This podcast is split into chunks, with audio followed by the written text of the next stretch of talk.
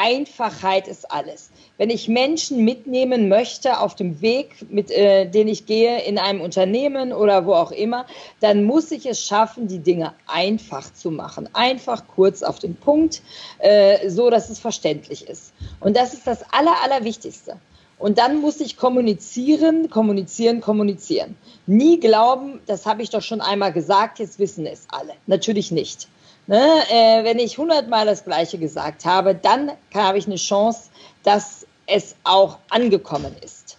Äh, und das ist für mich ein Schlüssel. Einfache, direkte, oft wiederholende Kommunikation.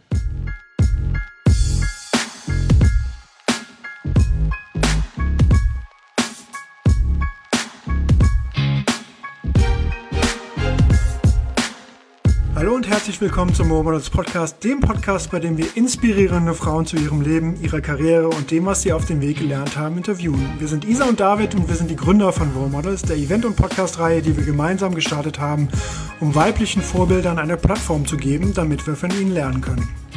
Wir freuen uns sehr, dass heute Dr. Sigrid Nikuta im Romulus Podcast zu Gast ist. Eine Frau, deren Weg und Arbeit äh, mich schon sehr lange fasziniert, daher freue ich mich besonders.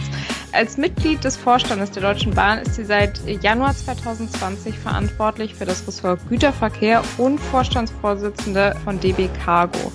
Davor war Sigrid Dekuta fast zehn Jahre an der Spitze der BVG, der Berliner Verkehrsbetriebe. Und für die, die die, die BVG kennen, kennen sicherlich auch einige Marketingsprüche, über die wir auch sprechen werden.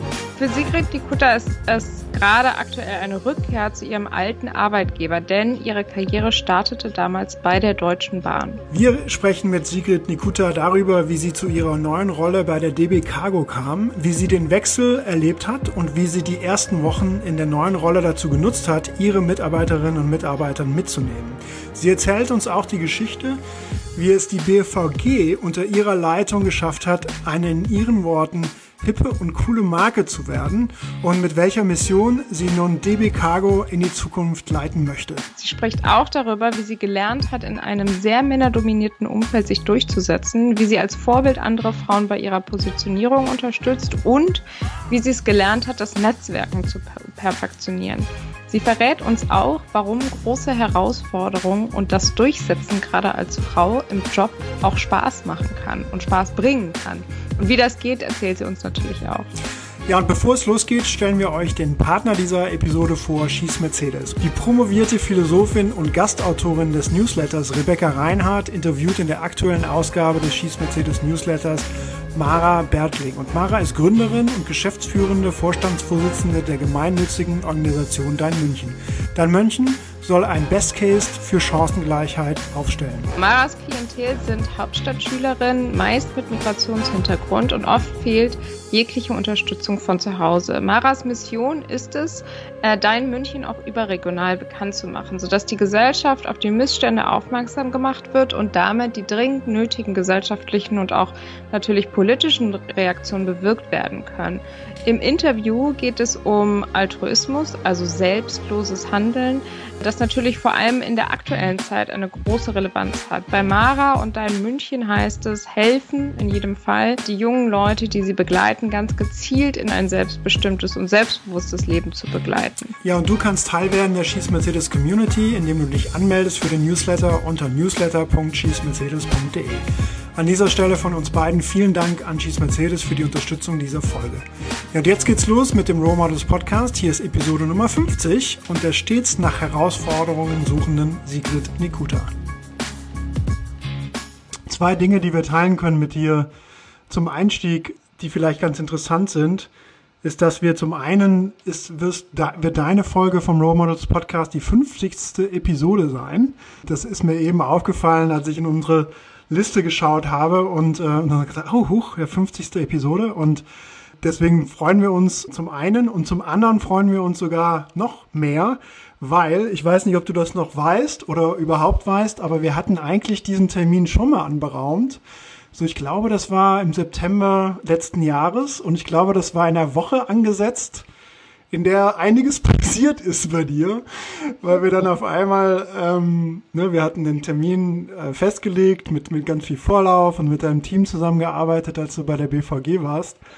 Und dann kam auf einmal so, ich glaube, Isa oder, oder unsere Mitarbeiterin Jasmin hatte sogar ein, so eine Eilmeldung äh, vom Tagesspiegel oder so zugeschickt und gesagt, äh, also irgendwie dein, dein, deinen Wechsel, der zu dem Zeitpunkt, glaube ich, noch ein Gerücht war, genau. verkündet. Und ähm, und wir in der Woche oder am Tag danach oder so in, in das ja. Interview mit dir einberaumt hatten.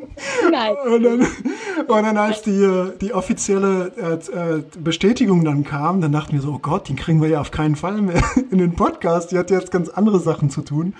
Und hier bist du. Äh, ein paar Monate später bist du endlich da und in einer anderen Rolle und in einer anderen Funktion, in einem anderen Unternehmen. Und dazu erstmal herzlichen Glückwunsch und wollten natürlich auch ganz gerne wissen, ob du uns so ein bisschen hinter die Kulissen nehmen kannst äh, von dieser Woche, in, dem, in der das Interview mit uns nicht, nicht stattgefunden hat, bis zu dem Tag hier äh, Mitte, Ende Mai, an dem es stattfindet. Was ist denn dazwischen so passiert? Ja, äh, ihr wisst, ich war äh, lange Jahre, also neuneinhalb Jahre, die Chefin der BVG. Und das war wirklich schon so ein Leidenschaft. Job für mich. Also weit, weit mehr als ein Job. Ne? Ich habe die BVG wirklich gelebt. Es war quasi mein Baby. Also die aus dieser verstaubten Ecke rauszuholen, hin zu einem coolen Unternehmen zu machen. Einerseits, andererseits zum ersten Mal seit dem Krieg in die schwarzen Zahlen zu führen. Das war wirklich so meine Sache. Ähm, und gleichzeitig bin ich dann aber irgendwann gefragt worden, ob ich mir nicht vorstellen könnte, zu meinem ehemaligen Arbeitgeber zur Deutschen Bahn zurückzukehren und dort in den Güterverkehr. Ich war zehn Jahre im Güterverkehr der Deutschen Bahn und es gibt in Deutschland kaum Frauen, die wirklich im Güterverkehr waren lange und dann im Management etc.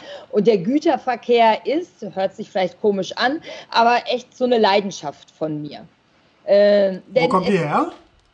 Ich sag mal, ich bin, äh, ich bin äh, irgendwann bei der Bahn im Güterverkehr nicht gelandet, sondern ich habe es mir gewünscht, weil ich äh, bin klassisch quasi so im Fortbildungspersonalbereich bei der Deutschen Bahn damals angefangen, im Jahr 1996. Ganz, ganz lange ist es her.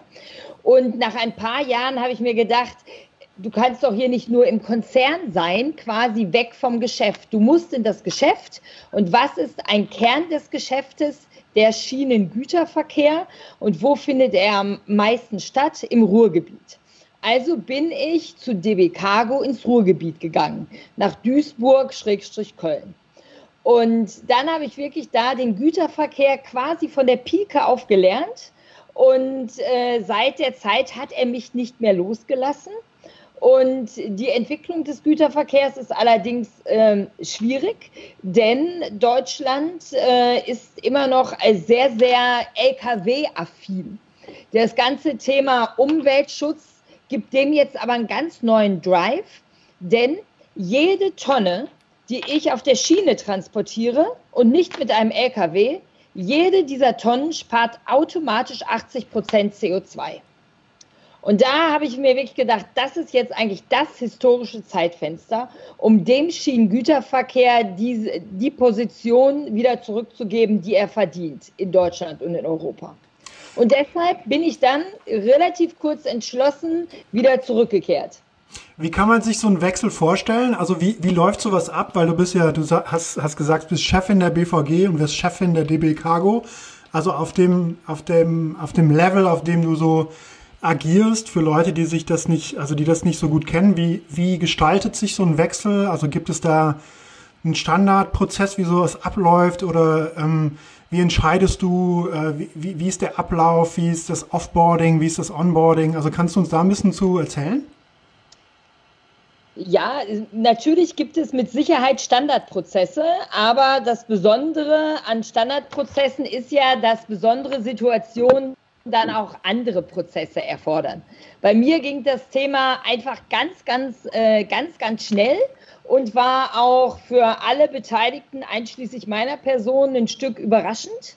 Äh, und äh, deshalb, ich sag mal, natürlich sind eine Menge Gespräche, die dann geführt werden. Es müssen eine Menge Menschen überzeugt werden, mitgenommen werden auf dem Weg, auch was ich mir für den Schienengüterverkehr vorstelle. Es war also eine Gesprächsrunde nach der nächsten, ganz, ganz viele sehr, sehr intensive und kluge Gespräche, die ich geführt habe, äh, im, äh, im, im Unternehmen, aber natürlich auch in der Politik. Und am Ende entscheidest du aber irgendwie schon äh, aus dem Gefühl heraus, was ist, äh, was, was glaubst du, was richtig ist für, äh, für dich und die Unternehmen. Also es ist weniger, äh, um einen dann gleich ein bisschen den Zahn zu ziehen, weniger rational. Also mein, mein eigener Vater hat mir gesagt, ach Kind, lass es vor 50 Jahren, als du geboren wurdest, 1969, ne, damals gab es schon den Spruch, mehr Güter auf die Schiene. Und 50 Jahre ist irgendwie nichts passiert. Ne? Also die BVG ist doch so schön. Und äh, je mehr Leute mir davon abgeraten haben, desto eher dachte ich, also wenn es jemand versuchen sollte, dann du. Ist das etwas, was dich, das finde ich total faszinierend, ist das etwas, was dich ähm, schon, schon früher angetrieben hat, so die Herausforderung, die manche vielleicht äh, ausgeschlagen hätten, weil sie zu schwer erscheint? Also du hast ähm, vorhin schon angedeutet, du bist zur BVG gegangen und hast ähm, äh, das Unternehmen aus den roten Zahlen geholt, in die schwarzen Zahlen, hast dann ähm, dabei geholfen, die äh, das Image der BVG ähm, zu, zu, cooler zu machen und jetzt sozusagen wieder äh, der, der Weg zurück. Ähm, ist das etwas, was dich vorher schon oder kannst du dich an Momente erinnern, äh, früher, wo du gemerkt hast, ah, okay, ich brauche vielleicht auch diese Herausforderung oder diese Annahme der Herausforderung?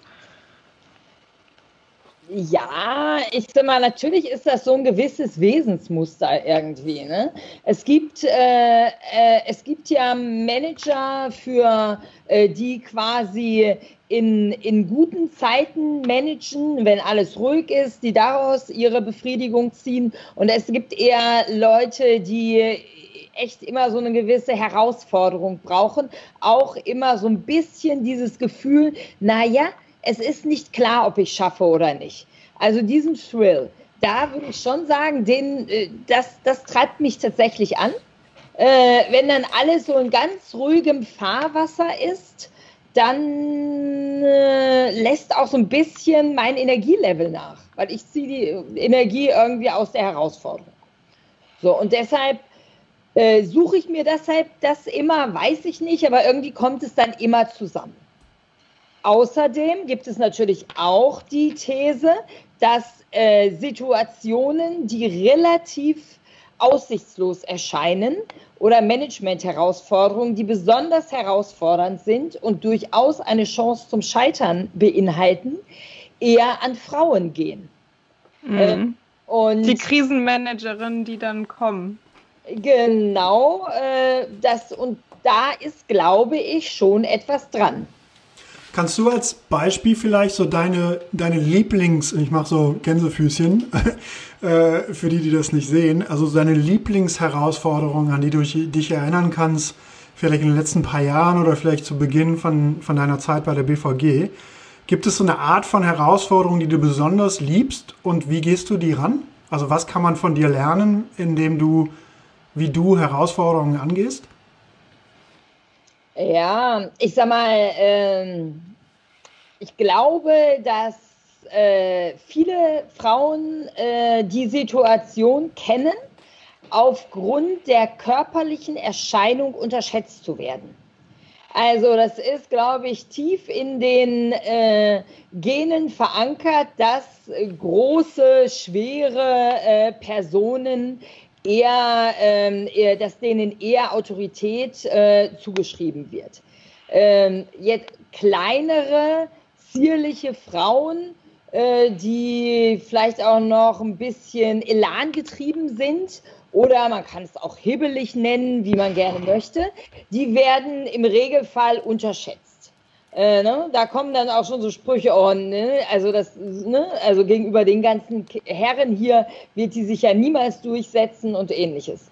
Und das ist eine klassische, sehr klassische Situation, die ich ganz, ganz oft in meinem Berufsleben hatte. Und äh, die macht auch durchaus Spaß, denn das führt immer dazu, dass äh, ich als Gegner oder Mitspieler unterschätzt werde und bevor mein Gegenüber dann sich neu sortiert hat, äh, hab, bin ich schon zwei Züge im Voraus. Gibt es so, hast du dir so eine Art so mentale Modelle oder gibt es so Leitbilder, die du dir angeeignet hast über die Jahre, um dieses Durchsetzungsvermögen dir anzutrainieren? Oder gibt es da, hast du da ein paar Geheimtricks, die du teilen möchtest? Ähm, ja, ich würde es nicht Geheimtricks nennen, äh, sondern wichtig ist, dass äh, du auch als Frau ein Stück weit die, äh, die Regeln einer eher immer noch männlich dominierten Wirtschaft kennst. Und das heißt, es geht nicht nur um Sachinhalte, sondern es geht auch um Positionierung. So, und Positionierung erreichst du gewöhnlich dadurch, dass du dich zu Wort meldest. So, und quasi immer zu Wort meldest. Ne? Nicht nur, wenn du das besonders kluge Argument hast, äh, denn da müssten ja dann die Geschlechter gleich verteilt sein bei den klugen äh, Argumenten, sondern auch wirklich zur Positionierung dann dein Argument bringst. Und das habe ich mir sehr, sehr früh ähm, angewöhnt, weil ich das tatsächlich auch abgeguckt habe, mir von erfolgreichen Frauen. Und das heißt, ähm, dieses, dieses Abgucken oder dieses auch, ähm, ich weiß nicht, ob man das so richtig als die Sprache sprechen, übersetzen kann oder, oder verstehen kann. Ähm, ist es etwas, was ähm, du auch jetzt in der, in der jetzigen Position und auch äh, in den vorherigen Positionen an Frauen weitergegeben hast oder viele Frauen auf dich zugekommen sind und gefragt haben, naja, wie gehe ich denn mit solchen Situationen um, wenn ich unterschätzt werde, nicht wahrgenommen werde ähm, oder vielleicht in, meiner, in, in, in meinem Wissen und in meiner Position nicht für voll genommen werde. Also ist das etwas, was du, was du viel hörst und, und wie reagierst du darauf oder, oder was ist so deine vielleicht auch Einschätzung darauf, wie sich das Bild und die Situation meinetwegen auch verändert haben könnte, wenn das der Fall ist? Ähm, bezüglich der Veränderungen äh, bin ich nur begrenzt glücklich. Denn äh, ich sag mal, mein Berufsleben währt jetzt schon eine ganze Weile. Äh, also ich bin jetzt irgendwie wirklich, äh, ich glaube, 26, 27 Jahre im Job. Und äh, da ist die Entwicklung wirklich eine Schnecke. Äh, also es hat sich etwas bewegt, ja, äh, aber das Tempo ist schon ist schon beängstigend. Denn das, was ich quasi vor 20 Jahren Frauen geraten habe, im Grunde rate ich denen das immer noch. Und äh, das finde ich schon ziemlich verrückt.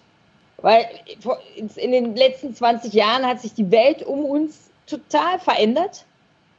Äh, das ganze Thema Digitalisierung, das konnte man mir damals noch überhaupt nicht vorstellen. Als ich bei der Bahn angefangen habe, 1996, bekam ich am Schreibtisch quasi meinen ersten internetfähigen Computer. Das war damals die Revolution überhaupt. 96. Und dann das erste Handy, auch in dem Jahr. Auch das war eine große Ausnahme. Damit war ich die Einzige in meinem ganzen Freundeskreis, die ein Handy besaß.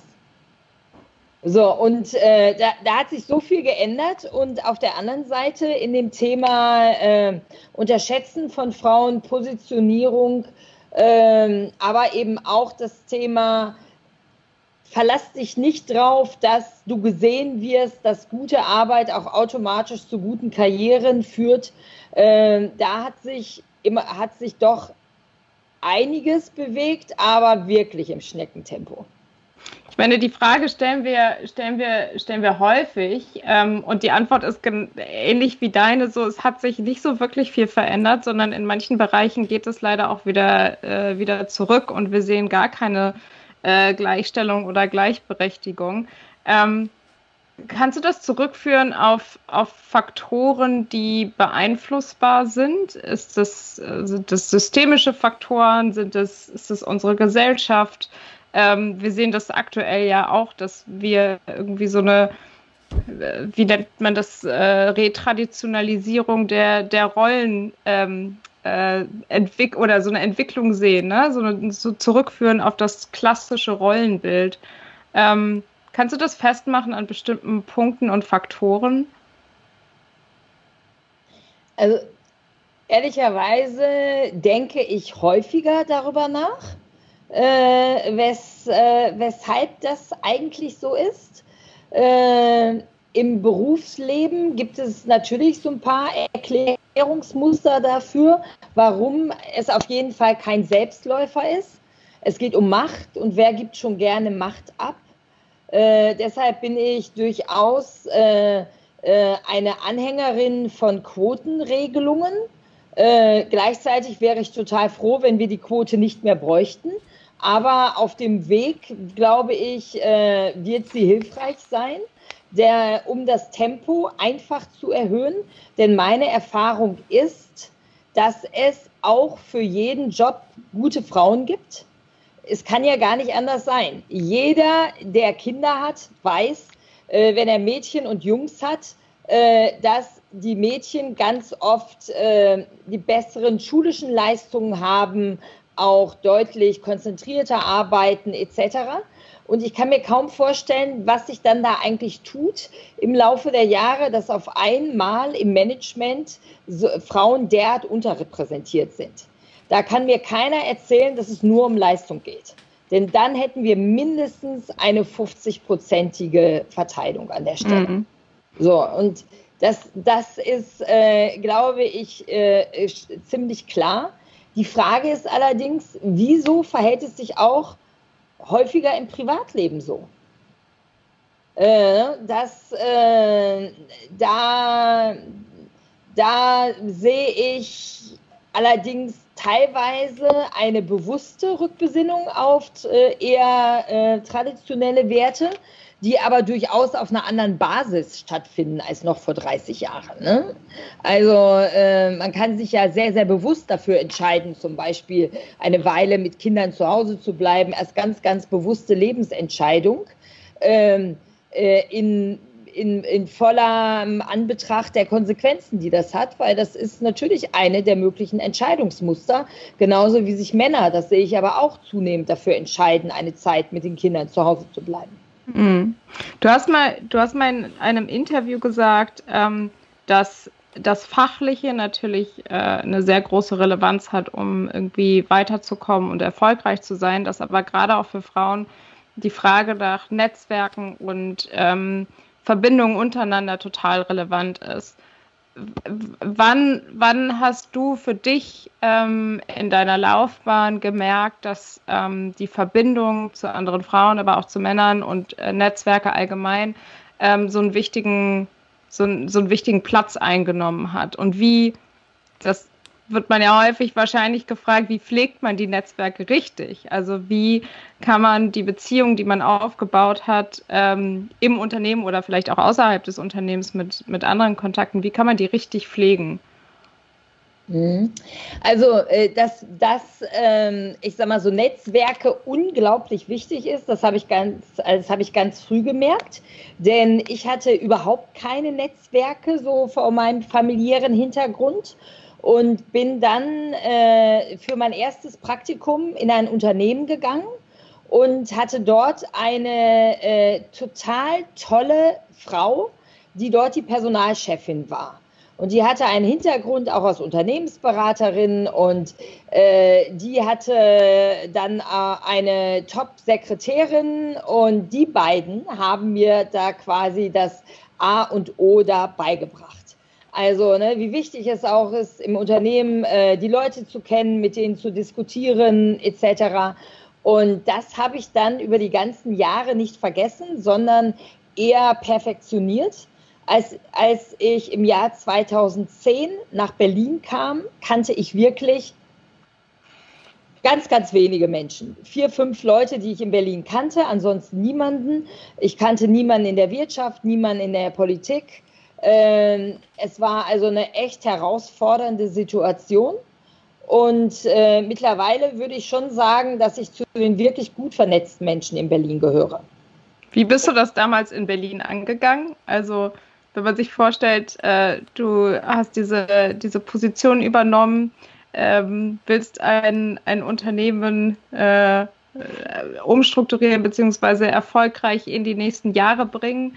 Ähm, wie geht man das an? Also, und vielleicht die anschließende Frage, wie geht man das an, wenn man zurück zu einem Unternehmen wieder geht, wo man äh, schon mal war und wo vielleicht Netzwerke ein bisschen eingerostet sind und wie kann man die sozusagen wieder äh, revitali revitalisieren?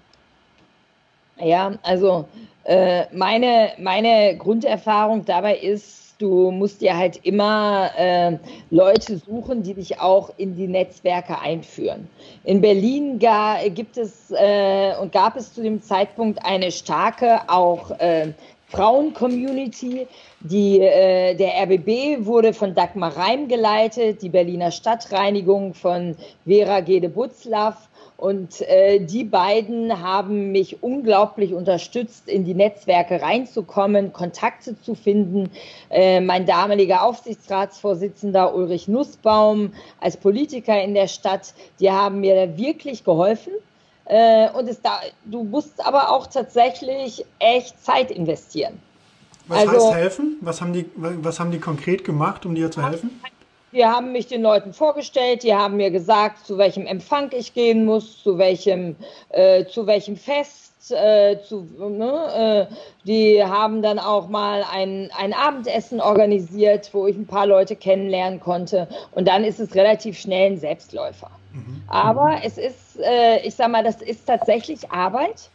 Äh, relativ legendär ist, dass ich die ersten sechs Monate keinen einzigen Abend zu Hause war, sondern wirklich jeden Abend unterwegs war. Und du hast eben gesagt, du hast das hast, du hast das Netzwerken perfektioniert.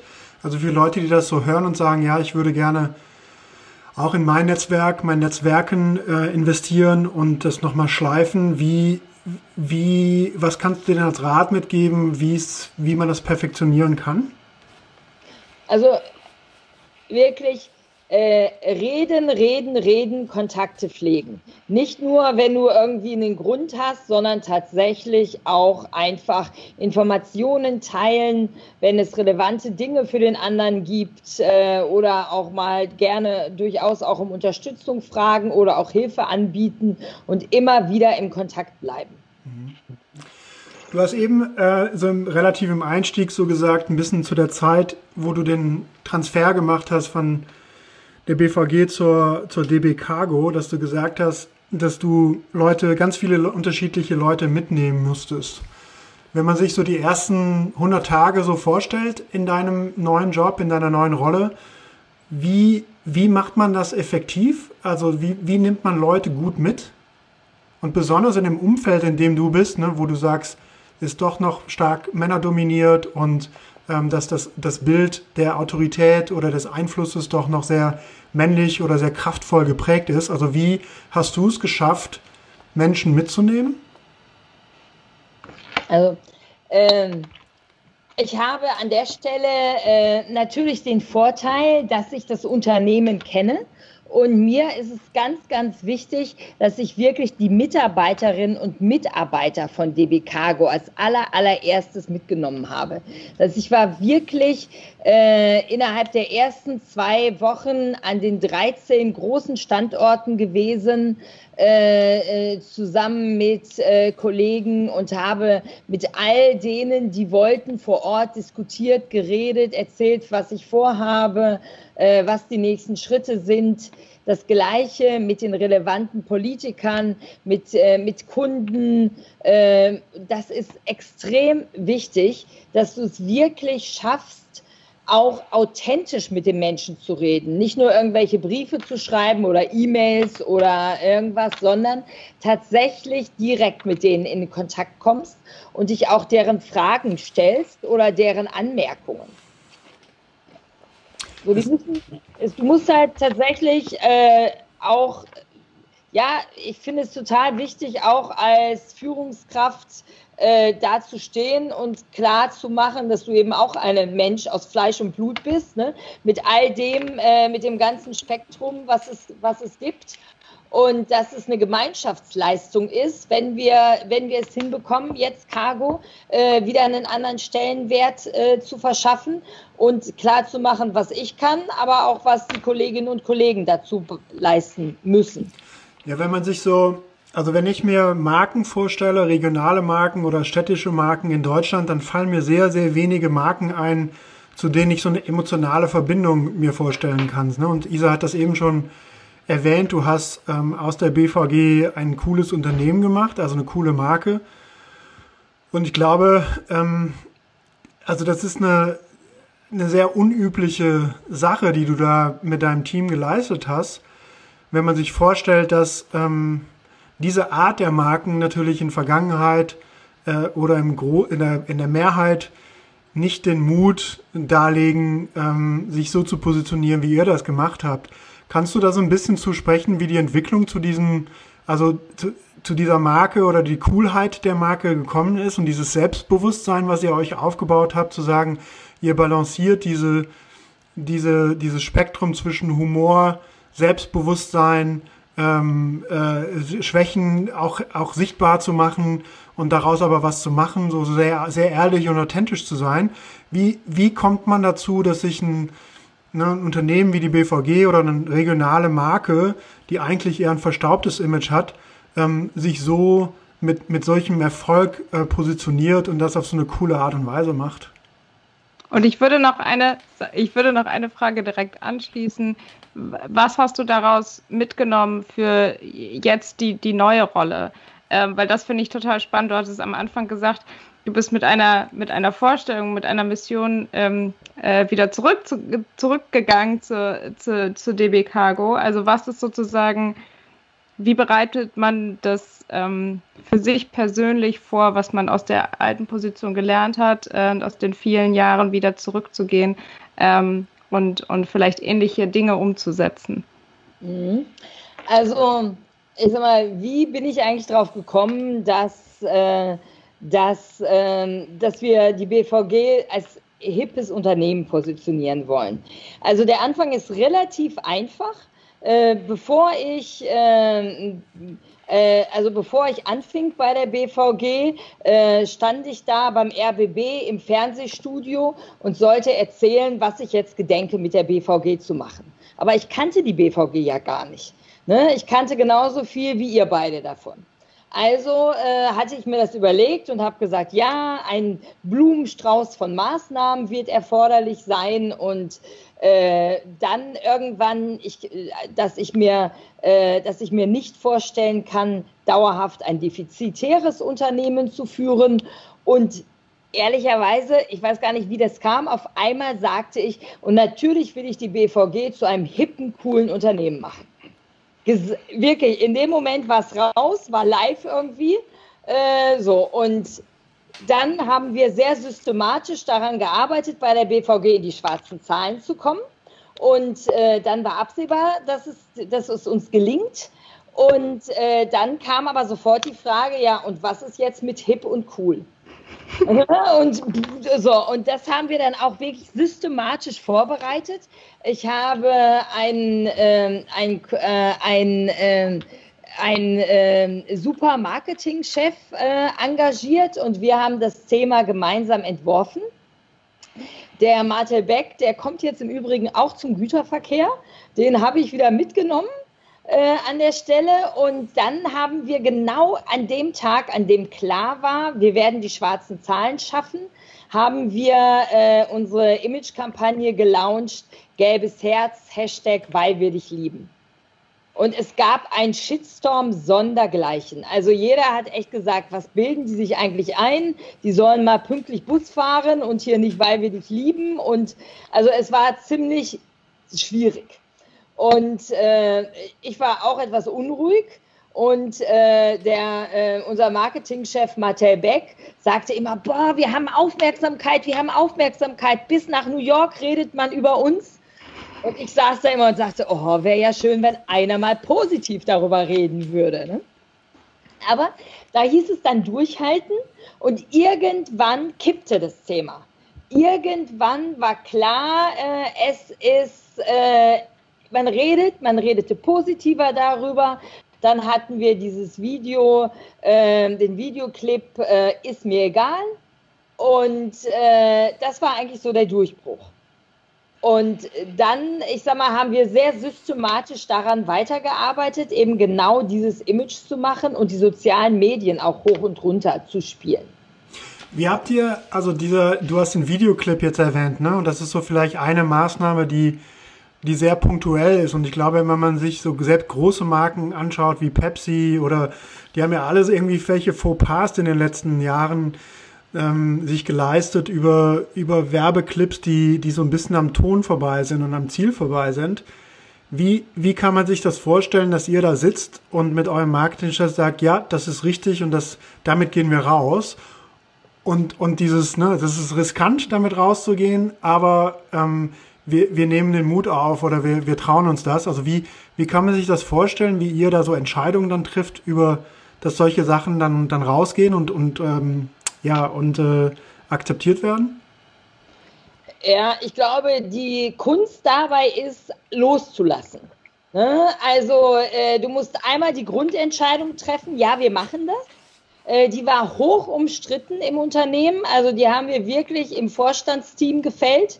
Äh, meine sehr geschätzte Pressesprecherin ist aus dieser Sitzung gelaufen. Das halte ich ihr bis heute vor und hat äh, gesagt und schrie über den ganzen Flur: Ihr spinnt doch alle so ein, ne, weil wir dich lieben und ich darf es dann ausbaden. Also es war, wirklich hoch emotional. Aber äh, wir haben gesagt, wir machen das. Und dann musst du ähm, es auch ein Stück weit laufen lassen. Wenn du das Gefühl hast, also du hättest, ne, manchmal hätte ich gesagt, gerne eingegriffen oder auch gedacht, oh, das ist jetzt aber ein Spruch, der ist ein bisschen weitreichend. Ne? Ähm, ich sag mal, der, äh, wie geht dieser Spruch, der, der Wurm muss dem Fisch schmecken und nicht dem Angler. So, und genau das ist es. Ne? Also äh, ich habe nur ganz, ganz manchmal ein bisschen mitdiskutiert, denn ich finde immer, gerade auch was von Werbeagenturen kommt, manchmal ist es doch ein bisschen frauenfeindlich. Da habe ich immer sehr darauf geachtet, dass da äh, Frauen auch im richtigen äh, Licht erschienen. Ich erzähle euch mal ein Beispiel. Wir wollen, Gerne. wir machen eine Werbung für, also ein Bild für äh, das Online-Ticket. Also sprich, dass du deine Fahrkarte auf dem Handy hast. Und äh, abgebildet ist eine, eine Schlange vor einem klassischen Automaten. Mit irgendwie, wenn es mal wieder ein bisschen länger dauert oder so. Und wer verursacht diese Schlange? Also welcher Bediener steht da und ist offensichtlich nicht in der Lage, diesen Automaten zu bedienen? Ein Herr im Anzug? Nein. Natürlich eine ältere Dame. Das ist schon sehr geschlechtertypisch. Und da muss man immer, finde ich, ein bisschen aufpassen, dass du da auch, äh, ich sag mal, äh, das äh, so positionierst, dass es auf keinen Fall in Richtung Frauenklischees geht. Und ich finde das einen, einen ganz interessanten Punkt, den ich auch beobachte ähm, bei, bei anderen Unternehmen oder auch wenn man sich die Werbung mit dem Blick mal anschaut. Ähm, dass es ja deswegen umso wichtiger ist, dass Frauen in diesen Positionen äh, auf Führungsebene sitzen, um zu sagen, nein, diese Kampagne sollten wir nicht so machen, weil das äh, ist eine sexistische oder frauenfeindliche Kampagne äh, oder ein, ein Bild, was wir nicht, was wir nicht einsetzen sollten. Ähm, und ich glaube, das hat sich äh, in vielen Marketingbereichen deswegen verändert, weil da dann irgendwann auch die Frauen sitzen, die diese Entscheidung treffen können. Ne? Aber ich glaube, diesen Blick zu haben darauf, nein, so, also so sollte die Kampagne eigentlich nicht aufgehängt werden. Ähm, der, der fehlte vielleicht in den, in den Jahren davor und wird jetzt viel, viel stärker äh, sichtbar, finde ich, wenn man zumindest darauf achtet, ne? Oder das Gespür dafür ist, äh, ist sehr viel, sehr viel prägnanter da. Ähm, mich würde, mich würde auch interessieren, weil ich die Frage vorhin schon mal so ein bisschen äh, versucht habe, an Davids Frage anzudocken. Was hast du aus genau diesen Momenten ähm, gelernt und mitgenommen und nimmst je, das jetzt mit in deine, in deine aktuelle ähm, Position? Also von diesen sehr positiven, erfolgreichen Momenten oder auch den eher schwierigen Momenten, äh, durch, die man, durch die man durchgegangen ist. Ähm, und wie machst du das? Äh, was sind so deine Reflexionsprozesse, ähm, wenn es die gibt? Ja, äh, eine, ich sag mal, was, was ich, äh, was ich als wichtigstes äh, ähm, Thema eigentlich mitgenommen habe, ist, dass Erfolgsgeschichten immer am Ende Erfolgsgeschichten sind. Ne? Äh, zwischendrin gibt es Aufs und Abs. Und äh, manchmal hat man in, jeder, in jedem Job das Gefühl, meine Güte, ne? Äh, äh, kann es eigentlich noch schwieriger werden? Ja, kann es. Das ist die, ne? Im Regelfall wird es noch schwieriger. So, und äh, dann einfach weitermachen und durchhalten. Also ne, das ist dies, das Aller, Allerwichtigste, sich nicht entmutigen zu lassen oder irgendwann aufzugeben und zu sagen, ne, oh, ne, kriege ich jetzt doch nicht hin, sondern tatsächlich weitermachen. Und äh, das ist die, das eine Thema. Und das zweite Thema ist, äh, wir alle halten unser Business, unser Geschäft für total kompliziert. Und es gibt tausend Facetten dabei, die beachtet werden müssen. Das ist gut, dass wir die im Griff haben, aber wir müssen sie nicht jedem anderen erklären. Unser Job ist es, die Dinge einfach zu machen. Für, äh, für unsere Kundinnen und Kunden, für unsere Mitarbeiter, für die Stakeholder. Einfachheit ist alles wenn ich Menschen mitnehmen möchte auf dem Weg, mit äh, den ich gehe in einem Unternehmen oder wo auch immer, dann muss ich es schaffen, die Dinge einfach zu machen. Einfach kurz auf den Punkt, äh, so dass es verständlich ist. Und das ist das Aller, Allerwichtigste. Und dann muss ich kommunizieren, kommunizieren, kommunizieren. Nie glauben, das habe ich doch schon einmal gesagt, jetzt wissen es alle. Natürlich nicht. Ne? Äh, wenn ich hundertmal das Gleiche gesagt habe, dann habe ich eine Chance, dass es auch angekommen ist. Äh, und das ist für mich ein Schlüssel. Einfache, direkte, oft wiederholende Kommunikation. Wenn du, also wenn du so diese, die, eine ähnliche Mission mit zur DB Cargo nimmst, ähm, auch die DB Cargo cool und hip zu machen, ähnlich wie die BVG, dann hast du ja mit der BVG erreichst du ja den Endkunden, den End, äh, die, die Endkundin, ne? Bei DB Cargo stelle ich mir vor, dass es eher ein, dass du da eher Geschäftskunden hast. Wie, wie, wie schaffst du es, diesen Transfer oder wie stellst du dir diesen Transfer vor zwischen einer coolen Marke für die Endkunden und eine coole, und eine coole Marke zu Geschäftskunden zu kreieren? Ja, also äh, die Frage, äh, die höre ich durchaus häufiger. Äh, natürlich ist das, und das wäre auch total vermessen, in keinster Weise, was ich bei der BVG gemacht habe, auf DB Cargo zu transferieren. Das Geschäft ist ein komplett anderes, tatsächlich ähm, komplexer. Uh, aber was, was ist das Entscheidende?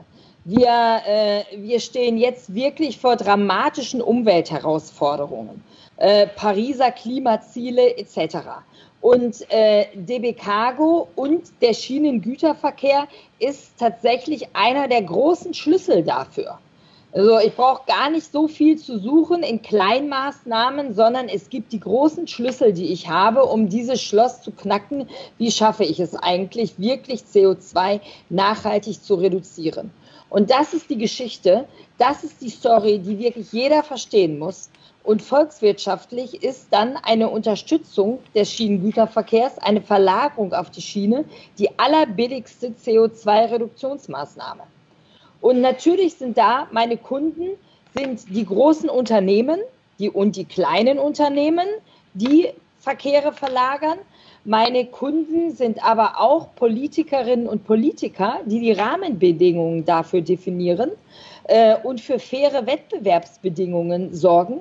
Und meine Kundinnen und Kunden sind, ist auch die Allgemeinheit, du und ich, denn wir alle müssen uns ja überlegen, was, äh, was glauben wir, was das Richtige ist. Wie unsere Dinge in den Supermarkt kommen und, äh, oder dorthin, wo ich sie brauche.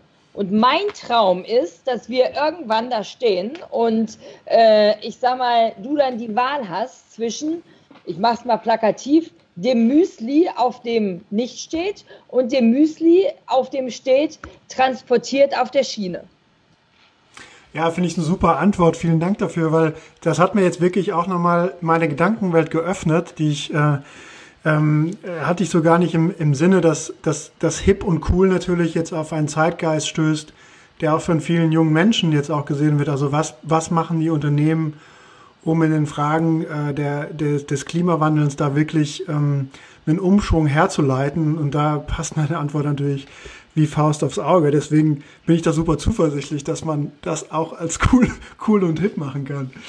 Ähm, du hast eben kurz über Führung äh, gesprochen. Und ich habe mich gefragt, das ist eine, eine, Frage, die seit ein paar Tagen in mir mitschwingt, seitdem ich äh, mich so unterbewusst, im Unterbewussten vorbereite auf das Gespräch heute. Und zwar habe ich mich immer gefragt, wie du deinen eigenen Führungsstil entdeckt hast, wie du den geschliffen hast und wie du ihn jetzt weiterentwickelst. Mhm. Ähm, ja, das, äh, die, die Frage ist natürlich äh, total spannend. Es gibt ja ausreichend Literatur über Führungsstile und äh, all das, was dazu gehört. Aber am Ende kommt es ja wirklich äh, aus meiner Sicht sehr darauf an, dass du entsprechende Vorbilder hast. Und ich bilde mir ein, dass ich eigentlich ganz viele unterschiedliche Vorbilder äh, hatte und äh, ich versuche quasi von jedem meiner Vorgesetzten so ein bisschen das Beste rauszufiltern. Also so, ne? Einerseits äh, die, die ganz, ganz kommunikative Art, andererseits aber auch schnelle, präzise Entscheidungen, Zahlen, Daten, Fakten basiert, äh, aber dann wirklich entscheiden. Also ich bin da extrem stringent und fordere Zahlen, Daten, Fakten und entscheide dann aber auch sofort. Äh, dieses äh, bloß keine Schleifen und es kommt, könnte immer noch eine weitere Information geben, sondern sofort entscheiden äh, dann gerne darüber äh, auch kommunizieren. Äh, allerdings sich auch nicht zu schade zu sein, wenn man eine Entscheidung getroffen hat, die sich im Licht von anderen neueren Informationen als nicht richtig erweist, äh, dann diese Entscheidung zu korrigieren. Also einer meiner Lieblingssprüche ist wirklich, es hindert mich nichts daran, klüger heute klüger zu sein als gestern. Ne? Auch wenn du Vorstand bist, hast du das Recht, klüger zu werden. Äh, so, und das ist, ähm, das ist so, sind tatsächlich so Grundmaximen. Und wirklich zu versuchen, das Maximum auch an Entscheidungskompetenz äh, zu delegieren und bei den Mitarbeiterinnen und Mitarbeitern zu haben und eines wieder zurückdelegieren an die Führungskraft nicht zuzulassen. Wie delegiert man äh, richtig? Indem man tatsächlich nicht nur Einzelelemente, sondern ganze Aufgabenbereiche den Mitarbeiterinnen und Mitarbeitern gibt mit den dazugehörigen Entscheidungskompetenzen. Also nicht nur so ein, so ein Stück und jetzt mach du das bitte, sondern wirklich ganze Themenfelder äh, und dann eben auch nicht immer wieder eingreift. Also nur, wenn es wirklich ganz, ganz grob in die falsche Richtung läuft. Ansonsten musst du dann eben auch akzeptieren, dass jemand anders entscheidet und anders handelt, als du es vielleicht äh, tätest. Wie hast du dir diesen, diesen Loslassmuskel so antrainiert? Weil das passt eben zu dem, was du auch sagtest, äh, sagtest dass du in der, bei, dem, bei dem Markenthema, bei der BVG auch, auch loslassen, gelernt hast, loszulassen. Wie, inwiefern war das schwierig für dich loszulassen als, ähm, sind, als Führungskraft auf höchster Ebene? Also hat das lange gedauert oder ist das, kommt das re relativ äh, intuitiv für dich? Oder weil ich glaube, das ist so in meiner Welt, ähm, als Führungscoach sehe ich das sehr, sehr viel, ne? Diese diese Frage der Delegierung, der Delegation und wie sehr man bereit ist, loszulassen und nicht in so Kontrollmechanismen oder Beschützungsmechanismen zu fallen? Ich glaube, das ist wirklich eine der schwierigsten Herausforderungen, ne, die du als Führungskraft hast. Äh, und das ist, äh, und da, dafür gibt es auch keine Patentlösung, sondern also auch ich muss da permanent aufpassen, äh, um nicht äh, in so ein, eher in dieses Muster äh, zurückzufallen, ähm, so nach dem Motto, erzähl mir besser nochmal, was du machst, damit wir nochmal gemeinsam drüber reden können. Ne? Da, da hilft ein klares Zeitmanagement äh, ganz, ganz, ganz deutlich äh, weil, ähm, weil das ja häufig dann damit verbunden ist, dass, die, dass Führungskräfte auch das Gefühl haben, quasi nahezu endlos zu arbeiten, auch die Wochenenden durchzuarbeiten etc., weil es so, so viele Themen gibt, um die man sich nur persönlich kümmern kann. Äh, das versuche ich tatsächlich aktiv äh, anders zu machen. Äh, denn äh, ich sag mal, ich arbeite ehrlicherweise im Moment auch viel zu viel, aber das ist so ein bisschen Corona-bedingt. Ich hoffe, dass sich das wieder normalisiert, denn im Regelfall bin ich schon der Meinung, die Dinge müssen sich in einen Arbeitstag und in eine Arbeitswoche packen lassen. Und es darf, muss auch irgendwie einen Anteil Privatzeit in der Woche geben. Und ich finde, das ist ja, das ist ja auch ein, ein guter Punkt ähm, im Sinne der, der Vorbildfunktion. Ne? Also die, äh, die Führungsposition, die vorlebt, ähm, was es bedeutet, dass die Arbeit in einen Arbeitstag passt, das äh, überträgt sich auf die Mitarbeiter und Mitarbeiterinnen, die merken, okay, also ich muss nicht äh, die Wochenenden durcharbeiten oder bis abends um 10, 11 Uhr noch, äh, noch E-Mails machen. Mm, ich würde, deswegen finde ich den Punkt total, total wichtig. Ähm, auch wenn die aktuelle Situation vielleicht äh, eine andere Normalität ähm, ans, an, an den Tag bringt. Ähm, mich würde total interessieren, wer ähm, so dein Kompass ist in Situationen, wo, ähm, wo du vielleicht unsicher bist, eine Entscheidung zu treffen. Sind das eher Personen, die in deinem direkten äh, Arbeits- oder professionellen Umfeld sind? Oder nimmst du da den Schritt raus und hast äh, Personen, die dein Kompass sind, ähm, äh, im privaten Umfeld? Ja, die, äh, ich sag mal, natürlich habe ich im beruflichen Umfeld durchaus äh, Kolleginnen und Kollegen aus ganz unterschiedlichen Unternehmen, mit denen ich viel diskutiere. Äh, aber mein, mein eigentlicher Kompass ist wirklich mein Mann. Mit meinem Mann kann ich die ganzen Dinge diskutieren und der hat auch ein ziemlich gutes Gespür dafür, äh, was, der, äh, was der beste Weg sein könnte. So, ne? Mein, äh, mein Mann war, glaube ich, auch ungefähr der Einzige, der wirklich gesagt hat, ja, ist es, geh, geh, geh wieder zurück zur Bahn. Und das heißt, der Kompass äh, und, und die Entscheidungen, die unterstützt werden von dem Kompass, sind meistens dann auch die, auch die richtigen Entscheidungen, also wenn bisher, ich das so raushöre bisher. War, bisher war es, war es so und äh, deshalb, ich sag mal, ich finde es immer gut, mit jemandem diskutieren zu können, der halt eben auch einfach einen anderen Hintergrund hat und dann nicht wirklich das, das ganz identische Erleben hat jeden Tag. Mhm. Du bist, du bist in der, in der, in der neuen Rolle ja in einer Zeit oder hast die neue Rolle in einer, in einer Zeit angetreten, die dann sehr unruhig geworden ist. Also wo es nicht nur ähm, die Herausforderung war, ähm, das Unternehmen ähm, weiterzuführen, in, äh, in umweltpolitischen Fragen äh, zu stärken, sondern auch jetzt ganz, ganz, ganz speziell in der aktuellen Situation, in der wir leben.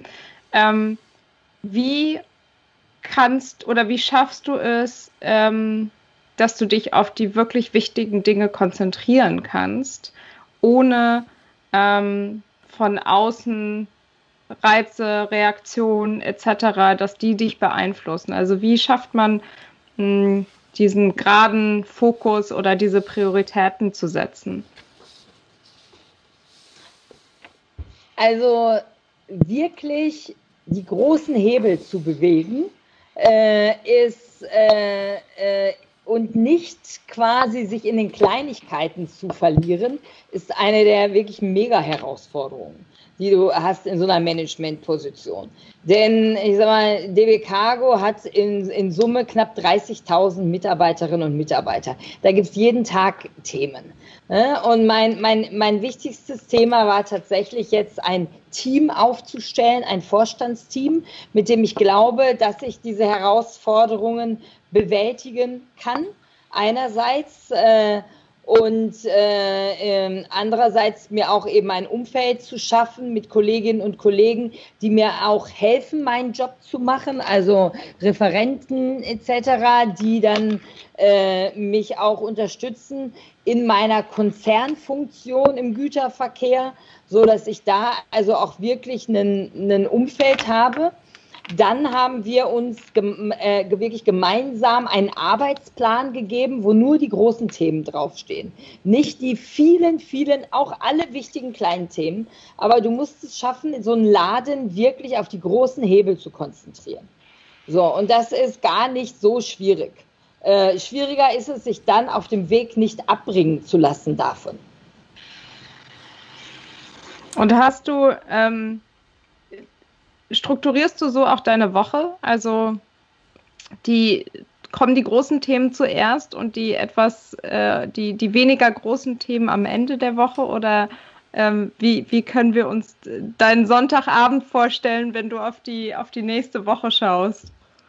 Ja, ich sag mal, äh, da muss ich selbstkritisch sagen, da ist mein Einfluss jetzt nicht so richtig groß an Stellen. Ne? Da gibt es sehr viele Termine, die einfach schon da sind, äh, Vorstandssitzungen und ähnliches. Äh, dann gibt es, äh, gibt es äh, zwei Standorte, Berlin und Mainz als Hauptstandorte. Dann gibt es ganz Europa. Äh, und da, das ist schon ein ziemlicher Spagat. Ähm, dennoch würde ich sagen, äh, auch da gilt Pareto. Zu 80 Prozent gelingt es mir, meine Zeit wirklich mit den großen Themen äh, zu verbringen. 20 Prozent sind dann eher Dinge, wo ich auch sagen würde, Mann, ne, äh, hättest du jetzt vielleicht gar nicht so oder so lange machen müssen. Manchmal muss man es einfach, äh, weil es die Umstände erfordern. Manchmal weiß man es auch erst danach, dass es vielleicht gar nicht so entscheidend gewesen ist. Aber ich glaube, mit 80, 20 äh, liege ich jetzt so schlecht nicht. Wie hast du dir an der Spitze von, von so großen Unternehmen, ähm, mit, ne, wo, wo jetzt auch, da ist natürlich die Politik involviert, da sind viele Mitarbeiterinnen, Mitarbeiter. Ähm, Im Fall der BVG ging es um, um äh, eine Restrukturierung oder, um, oder, oder ein Turnaround. Bei DB Cargo geht es darum, das Unternehmen in die Zukunft reinzuführen. Wie hast du dir also so, wenn man sich so vorstellt, dass man ganz oben an der Spitze von Unternehmen ist, stellt, sich, stellt man sich das immer so sehr, sehr einsam vor. Ähm, also, dass man dort äh, natürlich die, den, den, den Druck oder den, die ganze Last äh, verspürt oder sich annimmt, dass die dort ist. Wie hast du dir über die Zeit, über die Jahre so Resilienz angeeignet oder ähm, geschafft, dich, dich zu lösen von der Rolle und darauf zu achten, dass du als Mensch äh, nicht zu kurz kommst? Ja, dieses, äh, äh, dieses an der Spitze ist es einsam, das höre ich oft, äh, empfinde es aber nicht so. Äh, ich glaube, das hat auch was mit Erwartungsmanagement zu tun. Äh, das, ne, ich erwarte nicht, dass ich nur mit meinen besten Freunden zusammenarbeite. Also mein Spruch ist eigentlich immer, also mein, wenn ich mir vorstelle, dass ich mit mir selber zusammenarbeiten müsste, wäre das wirklich eine Wunschvorstellung von mir? Hm, eher nicht. Ne? Diversität ist schon das Richtige. Und das heißt eben, äh, das heißt, man muss irgendwie nicht befreundet sein, aber ich finde es jetzt auch nicht einsam, sondern jeder hat seine Rolle an der Stelle. Äh, was ich ganz wichtig finde, ist Fairness im Umgang, Fairness und, äh, und Ehrlichkeit. Ähm, das äh, da, ich sag mal, und da habe ich es bisher immer so erlebt und jetzt eben auch bei der Bahn, dass äh, das in den Gremien so ist. Und das macht dann sogar zu einer gewissen Art und Weise Spaß, so zu arbeiten. Ähm, klar, die Belastung ist oft äh, relativ extrem, aber irgendwo ist das gar keine Kategorie, über die ich nachdenke, sondern in, Summe ist das, äh, ist das durchaus erfüllend, weil ich eben weiß, was ich möchte. Ich weiß, wofür ich es mache und äh, dass ich damit ein, ein größeres Ziel verbinde. Und damit ist es wirklich ganz gut, äh, ganz gut äh, für mich. Also fühlt sich zu jedem Zeitpunkt ziemlich gut an. Mhm, das kommt auf jeden Fall auch so rüber, auch so über die virtuelle Distanz. Ja, das ist auch wirklich, äh, äh, ich sag mal, das ist auch eine gigantisch grandiose Aufgabe. Und äh, ich versuche das also auch immer in meinem familiären Umfeld zu erläutern, was das eigentlich heißt, ne? was ich damit für die Umwelt tun kann. Ne? Und dass das mal ein wirklich großer Schritt ist. Ne? Und äh, dass, äh, dass mich das durchaus stolz macht, dass ich daran mitarbeiten kann. Mhm. Gibt es was derzeit, was du äh, gerade lernst, was du noch nicht gut kennst oder kannst? Ähm, ja, natürlich. Ähm, ich sag mal, lerne ich jetzt noch mal in, in größerem äh, in, in größerem Umfang auch jetzt gerade in, in Corona-Zeiten, ne, wie, wie du wirklich durch so eine Krise steuerst, äh, was es da braucht. Äh, ich habe äh, die Krise im Güterverkehr im Jahr 2009 erlebt, damals die Wirtschaftskrise und äh, weiß, wie wir damals reagiert haben, weiß also auch, was ich jetzt auf keinen Fall machen möchte. Und, ne, und, äh, und da, ich sag mal, gilt es aber tatsächlich an vielen Stellen den Spagat zu machen. Ne? Weil natürlich ist es so, wenn Teile deines Umsatzes rausgehen, musst du gegensteuern. Auf der anderen Seite ist mein absoluter Fokus, das Wiederhochfahren der Wirtschaft zu unterstützen. Weil nichts wäre schlimmer als die Produktion fährt wieder hoch, die Becargo kann aber nicht fahren. Also das ist jetzt mal ein schöner Spagat, den ich gerade in Reinform lerne. Wie, wie lernst du am besten? Ah, ich finde, ich finde äh, Praxis ist da das äh, Entscheidende und nicht nur in den Bürogebäuden, sondern ich lerne auch gerne und äh, wirklich mit großer Leidenschaft vor Ort wenn ich die Kolleginnen und Kollegen wirklich besuche oder mitarbeite und die mir zeigen, was sie machen, weil da, nur dann kriegst du ein gewisses Verständnis dafür. Das, äh, ne, das kriegt man nicht mit PowerPoint, das kriegt man nur durch das praktische Erleben. Dann merkst du dir das auch. Wenn dir ein Rangierer etwas erzählt hast über ne, eine digitale automatische Kupplung, wie die funktionieren soll, wie die sein Leben verändern wird, dann merke ich es mir. Ähm, ich würde gerne auf, auf, auf ein Thema nochmal eingehen. Du hast gesagt, dein, dein Mann ist äh, ein Kompass für dich in, ähm, in Situationen, wo du nach einer, nach einer Entscheidung suchst. Ähm, was sind, ähm, wenn, wenn du mit deinen Kindern dich äh, austauschst und die fragen, naja, was machst du denn jetzt in der neuen Rolle? Ähm, wie sieht denn dein Alltag aus? Welche ähm, welche Vorstellung und welche Ideen gibst du und gebt ihr ähm, euren Kindern auf den Weg, ähm, was so die aktuelle Arbeitswelt angeht? Naja, ich glaube, das unterscheidet sich jetzt in keinster Weise von allen anderen Eltern auch. Ne? Also äh, ich, äh, ich sag mal, äh, meine Kinder wussten ehrlicherweise ganz lange zum Beispiel überhaupt nicht, was ich bei der BVG mache. Die eine hat gedacht, ich bin Busfahrerin, die nächste hatte irgendeine andere These gehabt irgendwie. Ne?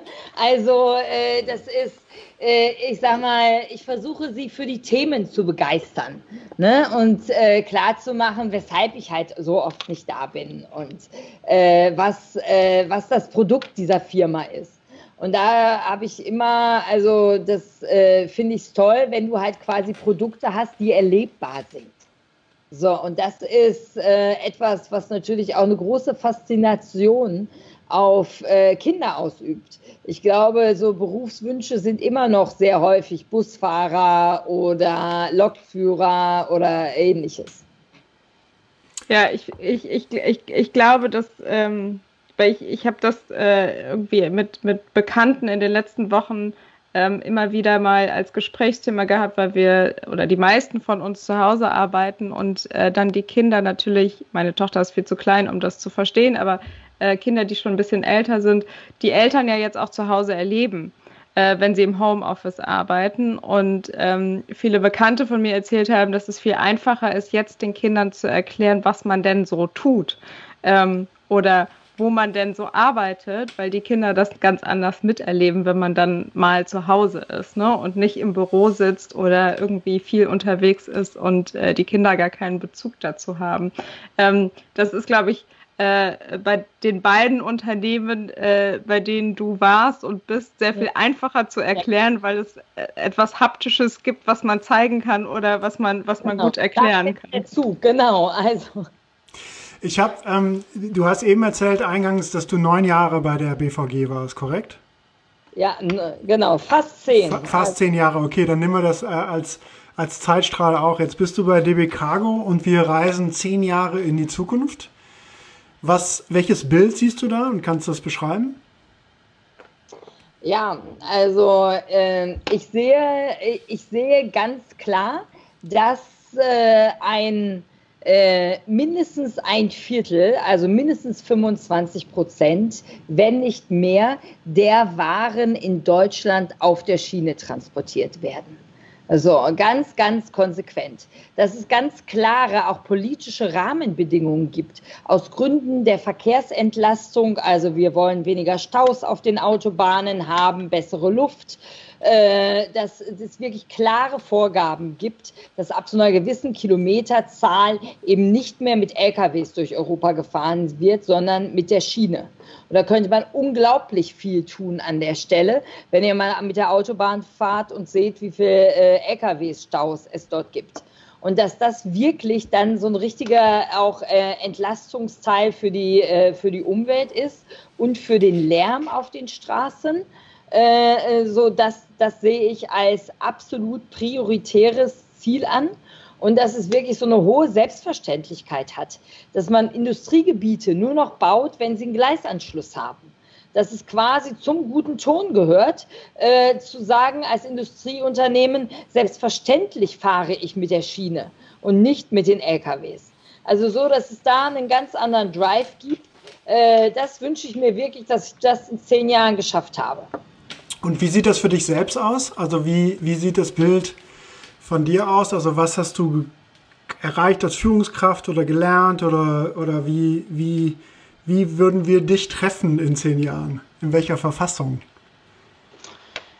Ja, das ist eine schwierige Frage äh, wenn du mich vor zehn Jahren gefragt hättest, in welcher Verfassung du mich triffst, dann hätte ich, äh, hätte ich ein ganz anderes Bild von mir gehabt, als ich heute bin, gebe ich ehrlicherweise zu, weil ich immer die Erwartung hatte, dass man irgendwann ruhiger wird und gelassener und irgendwie, äh, ne? also irgendwie anders wird.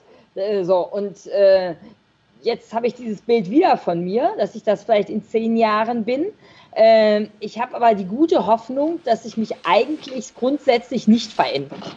Mhm. Das, ist, das, das finde ich ein, eine sehr, sehr schöne Erkenntnis. Also, ja, wir, wir, wir, werden, das, äh, wir werden das vielleicht äh, sehen. Wir tragen ins Kalender ein und äh, treffen uns nochmal in zehn Jahren wieder. Genau, in zehn Jahren, genau, weil äh, ich mal, ja, tatsächlich. Ich habe viele Menschen jetzt in meinem Umfeld, so, äh, auch ältere Freunde, die sind jetzt so 60 geworden. Und was ist das Bild eines 60-Jährigen oder einer 60-Jährigen? Da denkt man, also früher dachte ich immer, das sind alte Leute. Jetzt sind das meine Freunde, die eher jung sind. Mhm. So, ne? so kann sich verschieben. Mhm. Wir haben äh, in jedem Gespräch, was wir in den letzten Monaten geführt haben, fragen wir unsere, äh, unsere Gästin immer, welche Frage sie an die nächste Gästin hätte, ohne zu wissen, wer diese Frau sein wird. Und wir haben ähm, genau diese Frage auch Aminata Touré gestellt. Ähm, äh, Grünen Politikerin aus äh, Schleswig-Holstein und ähm, sie hat die Frage gestellt an dich, ohne zu wissen, dass wir als, aller, als nächstes sprechen Ähm, was ist das Schönste an deinem Job? Ja, das ist wirklich eine schöne Frage. Ne? Äh, das Schönste an meinem Job ist wirklich, äh, dass äh, ich einen der Schlüssel für äh, saubere Luft in der Hand halte. Und das ist ein gutes Gefühl, wenn du damit arbeiten kannst. Was auch eine super Antwort ist an eine in Richtung einer grünen Politikerin. Deswegen wird sie sich wahrscheinlich. wusste, wusste, ne? Also. Äh, wird sie sich sehr freuen.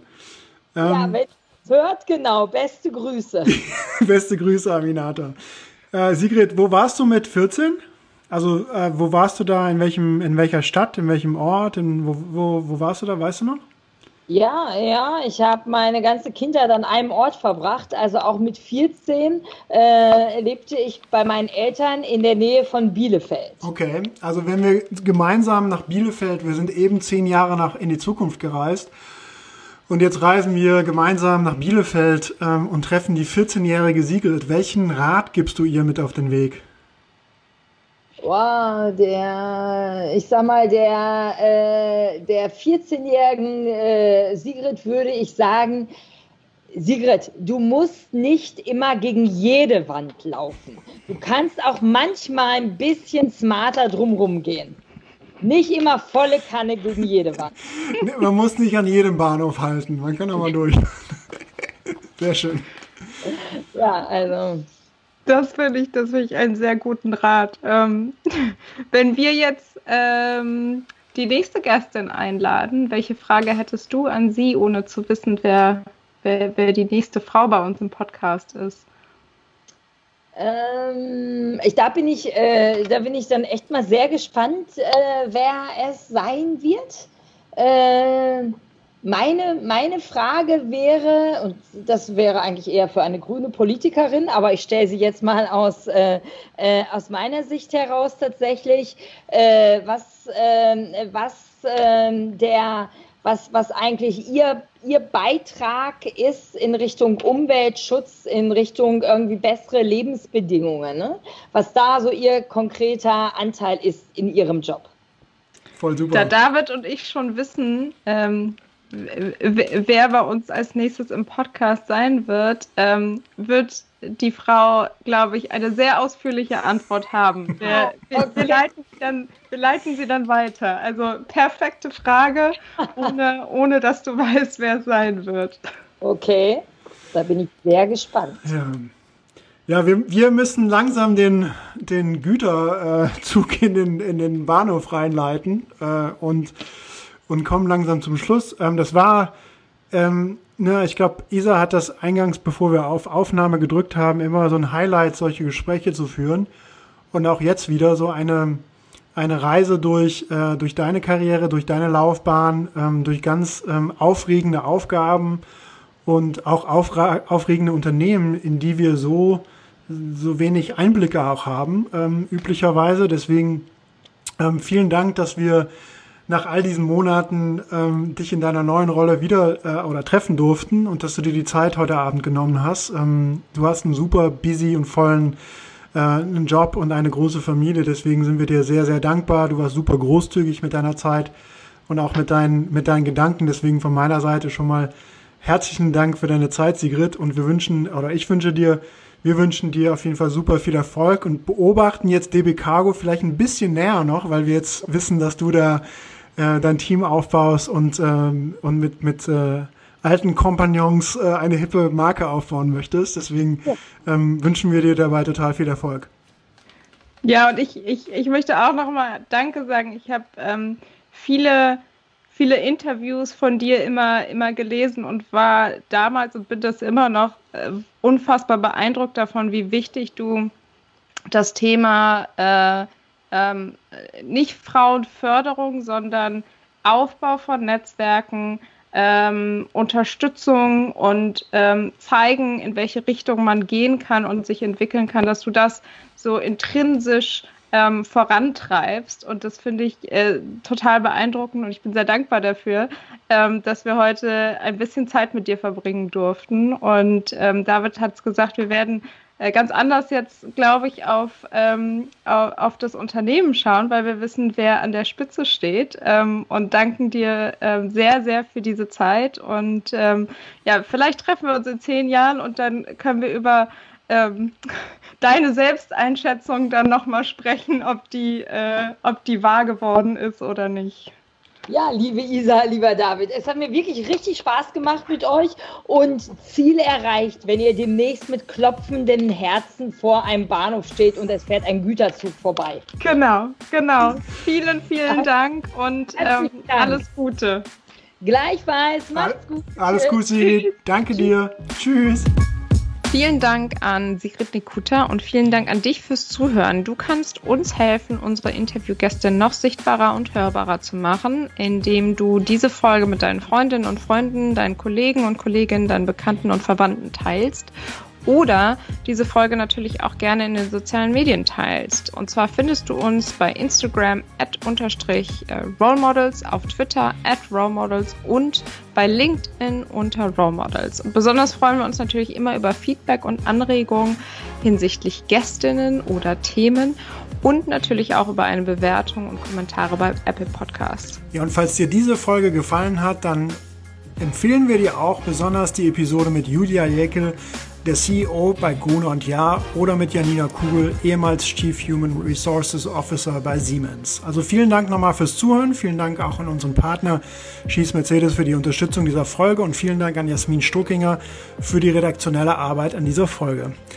Bis zum nächsten Mal, bis dahin alles Gute, bleibt gesund, euer David und eure Isa.